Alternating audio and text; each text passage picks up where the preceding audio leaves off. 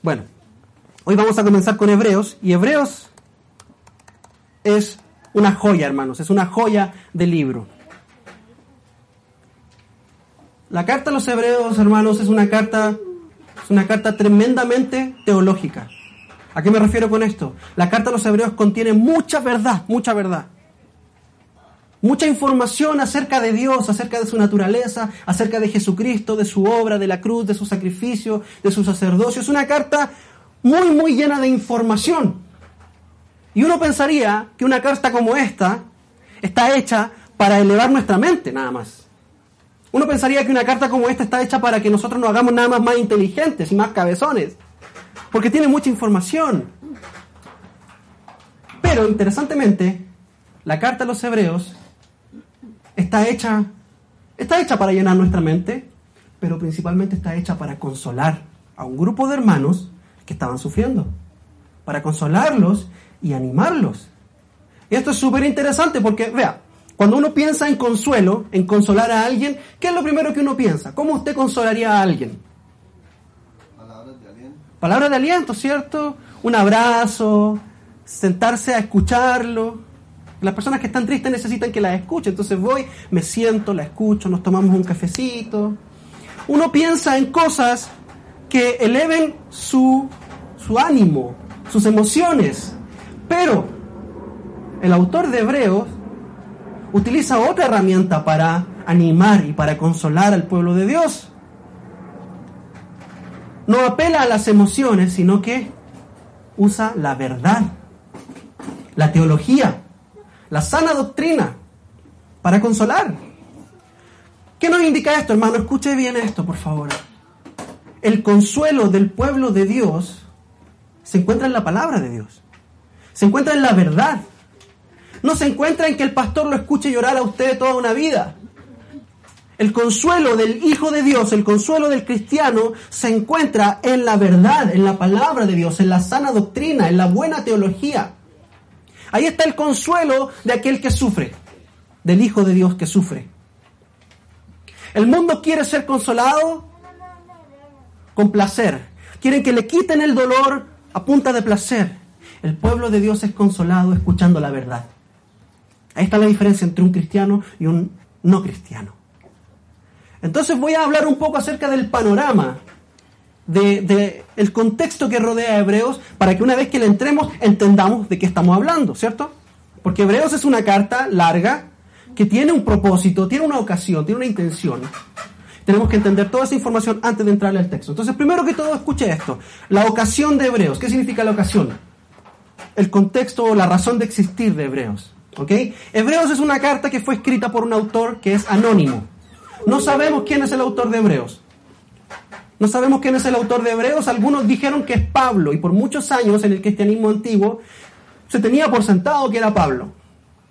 Pero Tertuliano, un antiguo hermano nuestro, un teólogo, dijo, no, no, no, no fue Pablo, fue Bernabé. Bernabé es un levita que aparece ahí en Hechos, que era amigo de Pablo. Fueron los primeros compañeros, fue el primer compañero de Pablo en la misión y después se separaron. Tuvieron un conflicto ahí con Marcos. Eventualmente, otros dijeron que fue Lucas. El problema con Lucas es que Lucas es griego, es gentil. Y esta carta está escrita aparentemente por un hebreo. Después apareció Martín Lutero y dijo, no, ¿saben quién fue? Fue Apolos. ¿Se acuerdan de Apolos? Un judío que aparece también en Hechos, que era poderoso en sus palabras. Pero ¿saben quién fue el que más la pegó? Un teólogo antiguo, que fue el que, yo creo que él tiene la razón. Un teólogo que se llama Orígenes. Y él dijo, con respecto al autor de la carta de Hebreos, solo Dios lo sabe. solo Dios lo sabe. Eso fue lo que dijo Orígenes, un teólogo brillante. Hermanos, en el fondo no sabemos quién escribió la carta de Hebreos y darnos vueltas tratando de, de averiguar quién fue es una empresa inútil. ¿Por qué? Porque el Señor no quiso que fuera revelado el autor y no cambia el sentido del mensaje del texto. Así que no nos vamos a preocupar de quién es el autor. Lo que sí sabemos es que fue inspirada por el Espíritu de Dios. Esto es palabra de Dios. Eso sí lo sabemos. Y eso está claro. Nadie, ninguno de nosotros va a poner en duda eso. ¿A quién Dios usó? No lo sabemos. Y no lo vamos a saber hasta que estemos en la gloria. ¿Ok? Pero el autor le escribe a un grupo de hermanos, a un grupo de cristianos que estaban sufriendo persecución. Este era un grupo de hermanos que eran aparentemente judíos, que venían de la religión del judaísmo, de la religión puesta frente al pueblo de Dios en los primeros cinco libros de la ley, el Pentateuco. Ellos eran judíos que vivían fuera de Jerusalén, pero que habían recibido el mensaje de Jesucristo y habían creído en Jesús, se habían vuelto cristianos. Y por causa de eso, los otros judíos que vieron a estos judíos abandonar el judaísmo e irse hacia Cristo, comenzaron a perseguirlos. Comenzaron a maltratarlos, comenzaron a insultarlos, comenzaron a cerrarle las puertas del comercio, comenzaron a calumniarlos, a tratar de meterlos presos. Y por causa de esta persecución, de este sufrimiento que los hermanos estaban sufriendo, muchos estaban considerando volver al judaísmo. Estaban considerando volver porque estaban sufriendo por causa de creer en Cristo. Entonces decían, bueno, entonces mejor volvamos al judaísmo porque no podemos seguir viviendo esta vida así. Y otros decían, no, no, no, no, no, mezclemos el judaísmo con el cristianismo. Algunos estaban dispuestos a traer elementos del antiguo pacto, traerlos al cristianismo. Y el autor de Hebreos les dice, suave un toque, momento, no hagan ni lo uno ni lo otro, no vuelvan atrás. Tampoco traigan estos elementos del judaísmo a la fe cristiana, porque Cristo es suficiente. Entonces vea, el autor lo que nos trata de decir es que Jesús es superior, que el nuevo pacto que ha venido a la iglesia por medio de Jesús es superior al antiguo pacto traído en el Antiguo Testamento. Y para hacerlo, para demostrar esto, el autor levanta una serie de argumentos en donde nos demuestra que Jesús es superior a Moisés, Jesús es superior a los ángeles, Jesús es superior al sacerdocio de Leví, Jesús es superior a los sacrificios del Antiguo Testamento. Cristo es mejor profeta que Moisés, Cristo es mejor sacerdote que Leví y Cristo es un mejor sacrificio. Su sangre es superior a los sacrificios de las ovejitas, de los toros, de los machos cabríos del Antiguo Testamento. En otras palabras, hermanos, Jesús es superior que el Antiguo Testamento. Y Él es preeminente en el Nuevo Testamento. ¿Me va siguiendo? ¿Está conmigo? Sí, ok, excelente. Entonces, ese es el propósito, ese es el, el argumento del libro. Hermanos, Jesús es superior. Y volver al antiguo, al antiguo pacto sería un error. Sería un error garrafal. Sería como decirle a su esposa, esposa, yo prefiero su sombra antes que a usted. ¿Cuántas mujeres estarían contentas de que su esposo les dijera eso? A ver, levántenme la mano. ¿Cuántos quieren? ¿Está contenta que su esposo prefiera la sombra antes que usted? Ah, no, no, no. ¿No, cierto? Prefiero una foto de usted antes que tenerla a usted frente a frente, cara a cara. Y eso es exactamente lo que el autor de Hebreo nos está diciendo. Quedarse con el antiguo pacto es quedarse con la sombra. El cuerpo que produce la sombra es Cristo tenemos una revelación mejor y más completa en Jesús. Volver atrás sería ridículo, estúpido, insensato. Entonces, hermanos, vea, el autor le escribe a esta iglesia de hebreos, en donde posiblemente hay dos clases de personas, por lo menos, como en todas las iglesias. Acá también hay de esas dos clases de personas. Un grupo de personas son aquellos que saben que Jesús es el Mesías, saben que Jesús es Dios, saben que Jesús es la verdad, pero no han comprometido su vida con Cristo. Tienen toda la información correcta, han disfrutado de la palabra de Dios, han disfrutado de la comunión de otros hermanos, pero no han comprometido su vida. ¿Sabe cómo son ellos?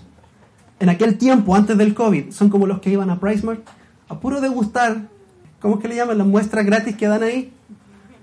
¿Quiere probar un poquito de, esta galleta? Sí, sí, por supuesto. ¿Quiere probar de este atún? Sí. ¿Quiere probar de esto? ¿Quiere probar de este otro? Y no compra nada.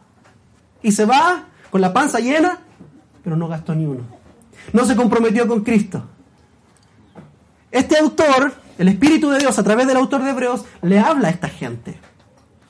Y también le habla a los que sí se han comprometido con Cristo. A los que sí han hecho un compromiso con el Señor. A aquellos que están, como dicen en inglés, all in todo adentro. Están subidos en el, en el buque. Y si el buque se hunde, se hunden ellos también. No me responda, pero ¿cuál de esos es usted? y a estos dos grupos el autor le hace advertencias en este libro. Hay varias advertencias que se hacen a través del libro, pero las más importantes son estas. Escuche. A aquellos que no han comprometido su vida con Cristo y que solamente están ahí sentados porque les gusta venir a la iglesia, les dice esto. Hey, ustedes que están pensando en volver atrás, no lo hagan ahora. Porque si ustedes vuelven atrás una vez que han probado lo bueno que es Cristo, una vez que han degustado la palabra de Dios, y si cometen apostasía y vuelven atrás, ya no hay restauración para ustedes. Lo único que queda es condenación para ustedes. Han pisoteado una vez más la sangre de Cristo. Y aquellos que abandonan la fe, nunca más pueden ser restaurados. Eso está en Hebreos 6. Hermanos, si yo quiero que esta advertencia resuene en su mente, si usted es de estos que no ha comprometido su vida con Cristo, si todavía no puede dar una respuesta clara cuando el pastor le dice, ¿usted es cristiano? Si se muere hoy, ¿se va con Cristo?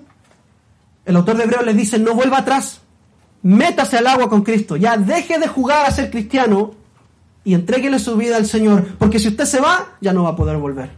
¿Por qué? Porque Dios ya le ha entregado todo, Dios ya le ha mostrado la verdad.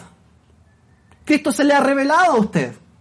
Y si después de eso usted no cree, entonces, ¿qué más va a hacer Dios por usted? ¿Qué más se le puede entregar a usted? Esa es la advertencia del autor de Hebreos a este grupo. Pero al grupo de cristianos que verdaderamente están siguiendo a Cristo, que son cristianos, el problema con estos hermanos es que eran inmaduros. Eran cristianos verdaderos, pero inmaduros.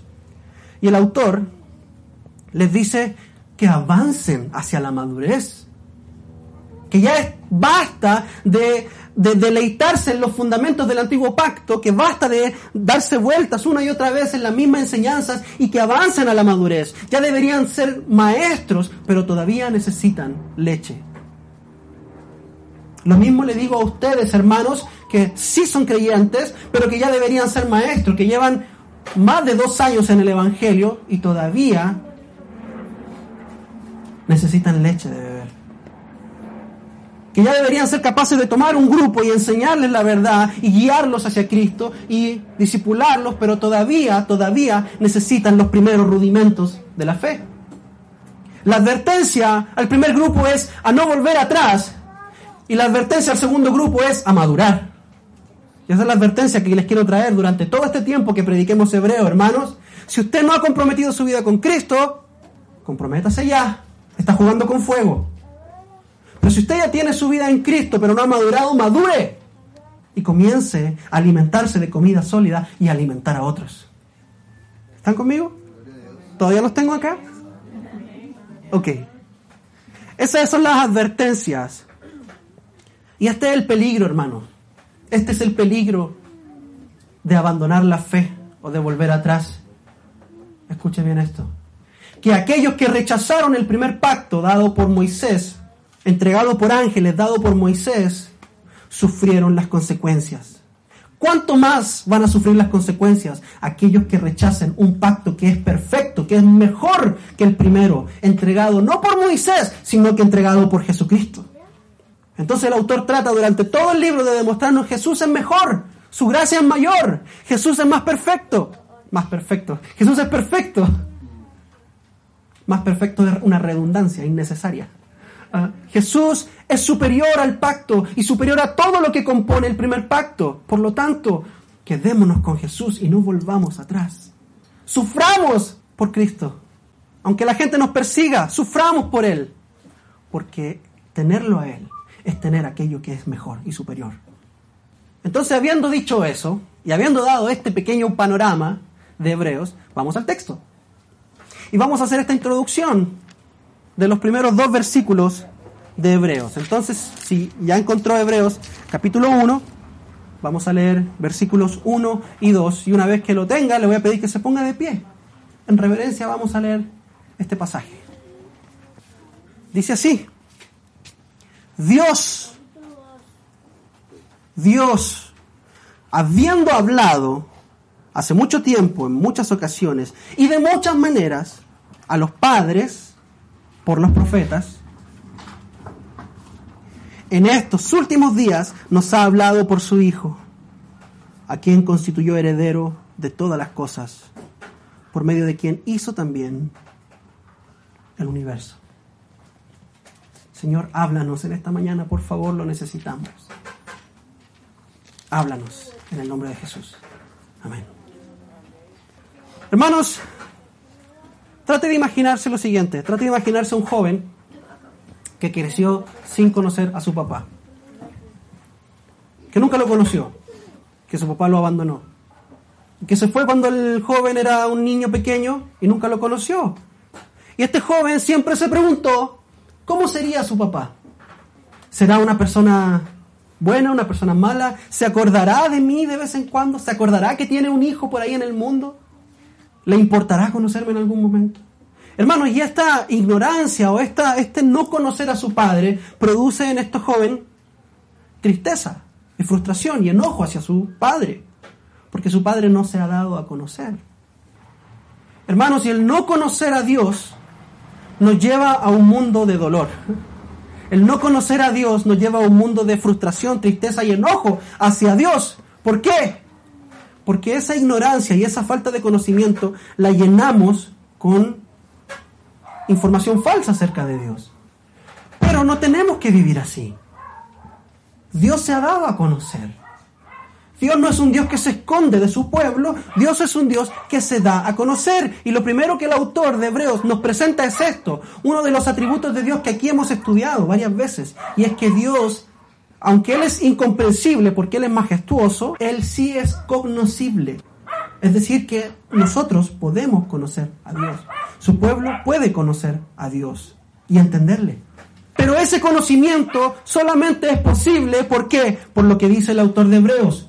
Dios ha hablado. Dios habló y por lo tanto nosotros podemos conocerle. Nosotros no sabríamos nada de Dios si Dios no hubiese hablado. Si Dios no se hubiese manifestado y no se hubiese revelado a su pueblo. Viviríamos en esa ignorancia como este joven que no conoce a su padre y vive en frustración. Esto es lo que nos dice, lo primero que nos dice el autor de Hebreos. Dios ha hablado, Dios se ha manifestado, Dios no ha permitido que vivamos en la oscuridad, sino que se ha revelado a su pueblo. Dios se ha revelado a quién, dice, a los padres, es decir, a su pueblo. Eso es una forma de decir, se ha revelado a las generaciones antiguas de Israel, a las generaciones del primer pacto, aquel pueblo que nosotros vemos en el Antiguo Testamento. Es un pueblo que Dios escogió. Es un pueblo que Dios tomó por su propia voluntad. Nadie obligó a Dios a escoger a su pueblo.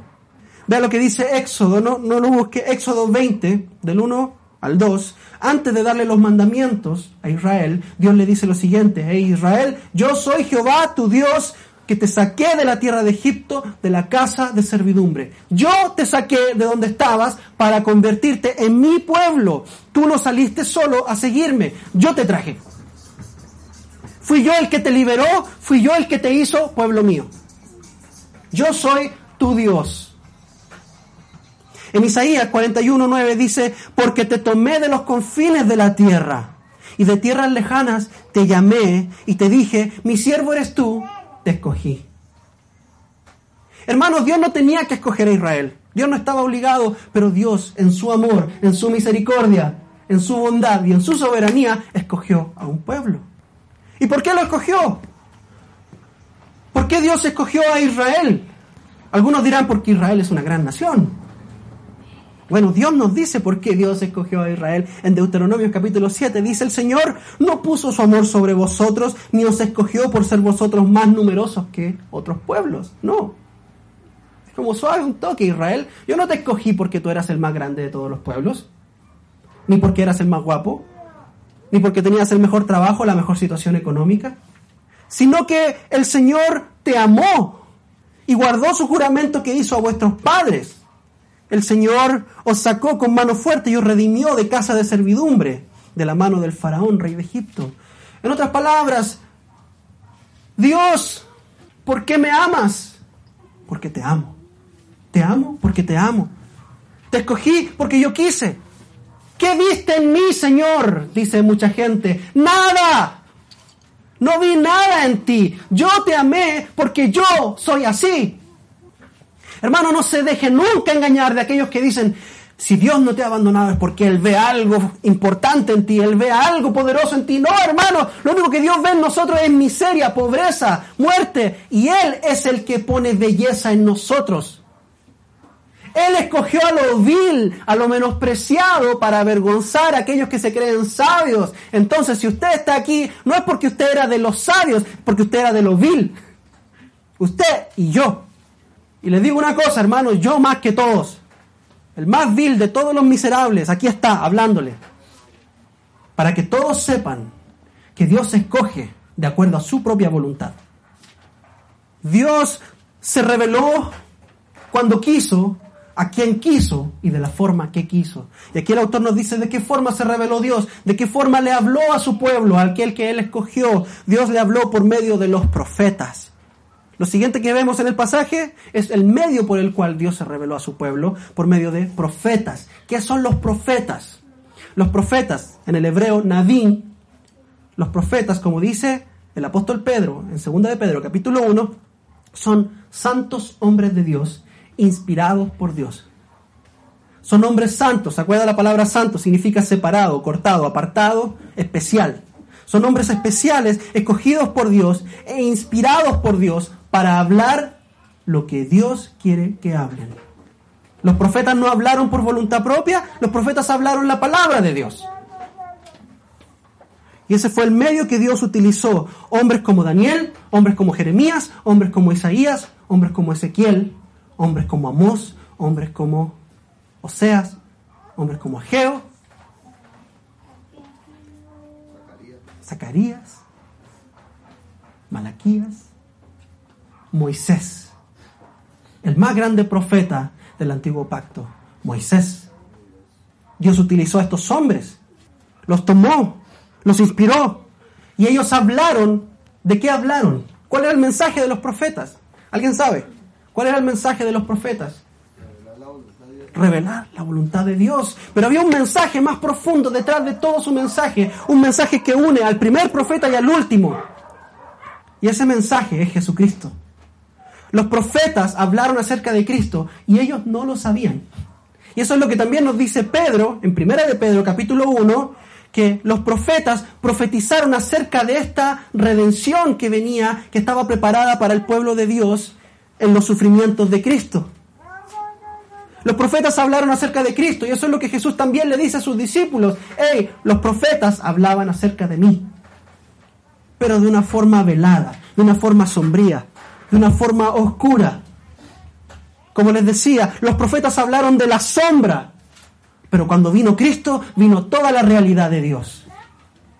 El antiguo pacto no es solamente para Israel, es para la iglesia.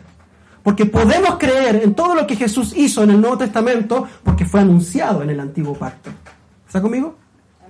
¿Están conmigo? Sí, ok. Entonces vea, lo primero que el autor nos dice es, hey, Dios habló, le habló a nuestros padres, le habló por medio de los profetas, pero, pero, hoy, en estos días, Dios nos ha hablado, escucha esto, de una forma superior, de una forma más excelente. Dios nos ha hablado y nos ha mostrado ya no sombras, sino que nos ha mostrado toda la realidad. Nos ha hablado a nosotros, su pueblo. Ya no a un pueblo escogido en base a etnia, en base a una nación, a una, a una familia, por Abraham. No, no, no. Ahora nos ha hablado a su pueblo, que está compuesto por gente de toda lengua, tribu y nación. Usted y yo, nicaragüenses, chilenos, colombianos, costarricenses, nos ha hablado por medio de su Hijo. ¿Y cuál es el mensaje del autor? Que el mensaje que Dios ha dado por medio de su Hijo es superior al mensaje que ha dado por medio de Moisés. Que Jesús es el más grande sacerdote de toda la historia perdón, profeta de toda la historia. Es un profeta mayor a Moisés. Es un profeta superior a Isaías. Por lo tanto, hermanos, si Dios demandaba que su pueblo escuchara a sus profetas, Dios hoy demanda que usted y yo escuchemos lo que Jesús dice. Dios demanda, no pide, demanda que su pueblo escuche a su profeta. Recordemos el monte de la transfiguración. Jesús tomó a tres de sus discípulos, Pedro, Juan y Santiago, los llevó al monte, se transfiguró, les mostró su gloria y aparecieron aquí Moisés y Elías. Y cuando Moisés y Elías desaparecieron, los discípulos dicen que escucharon una voz que decía, este es mi hijo amado, a él oíd. Sí, tienen a Elías, tienen a Moisés, pero escuchen a mi hijo. Escuchen a mi hijo. Él es el más grande profeta, es superior a Elías, es superior a Moisés. ¿Cómo se traduce esto para nosotros, hermanos, en este tiempo, en esta generación? Hermanos, esta es la palabra de Dios. Esta es la revelación de Jesucristo. Y el vicio, el problema del cristianismo de este siglo es que queremos ser cristianos sin este libro. Queremos ser cristianos sin tener que agarrar las páginas de la Biblia y conocerla. Queremos ser cristianos de Instagram, queremos ser cristianos de películas, queremos ser cristianos de series.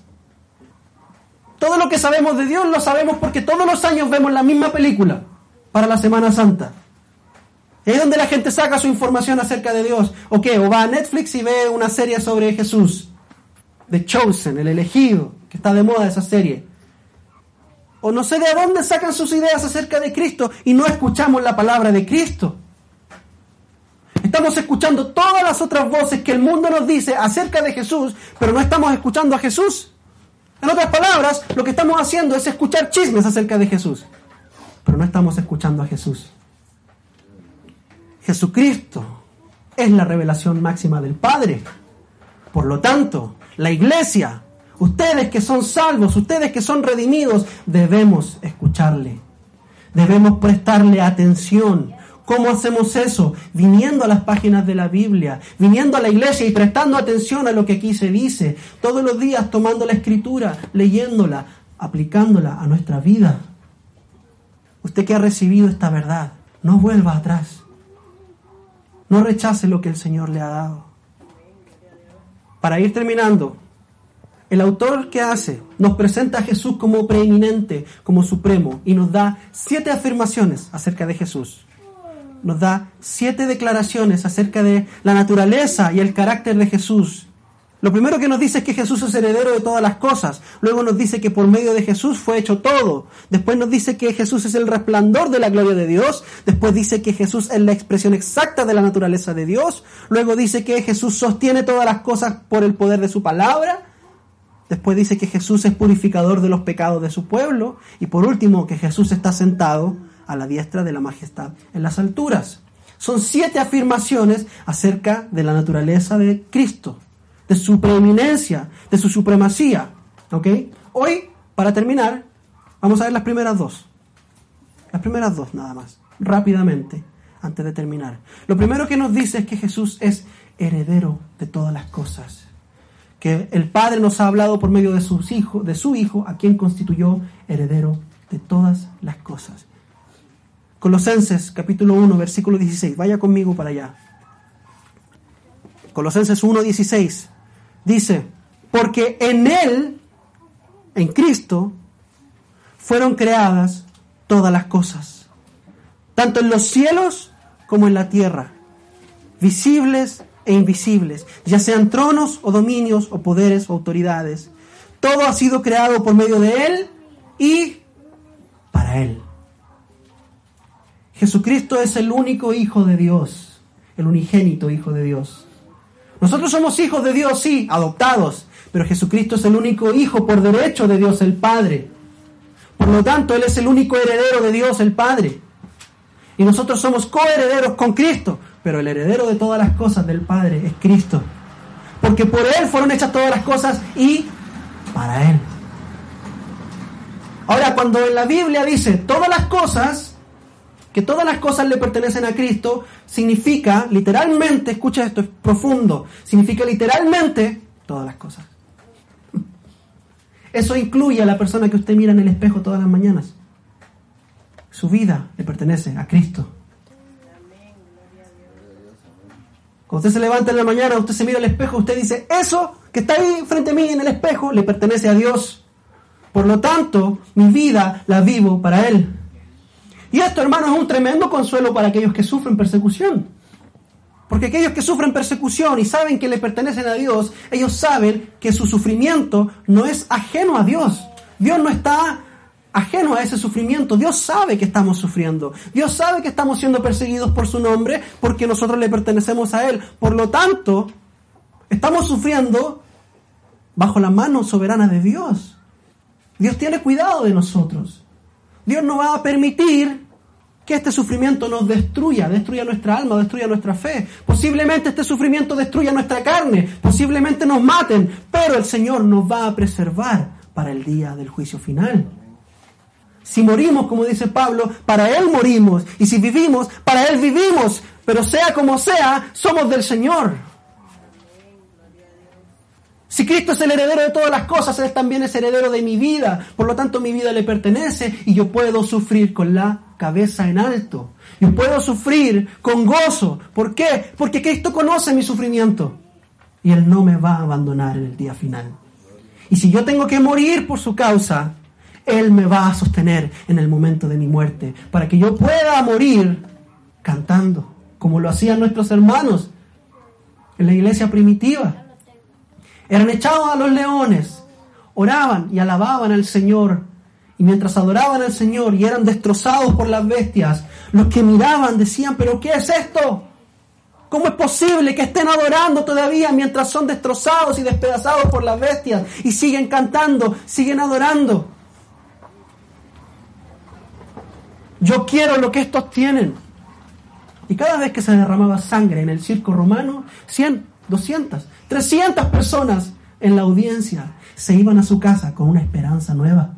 Yo quiero lo que ellos tienen, porque ellos le pertenecen a Dios. Cristo, heredero de todas las cosas, es dueño de sus vidas. Ellos pueden sufrir así con gozo. A Él le pertenece todo, hermanos. Y si usted le pertenece a Cristo, puede vivir en paz.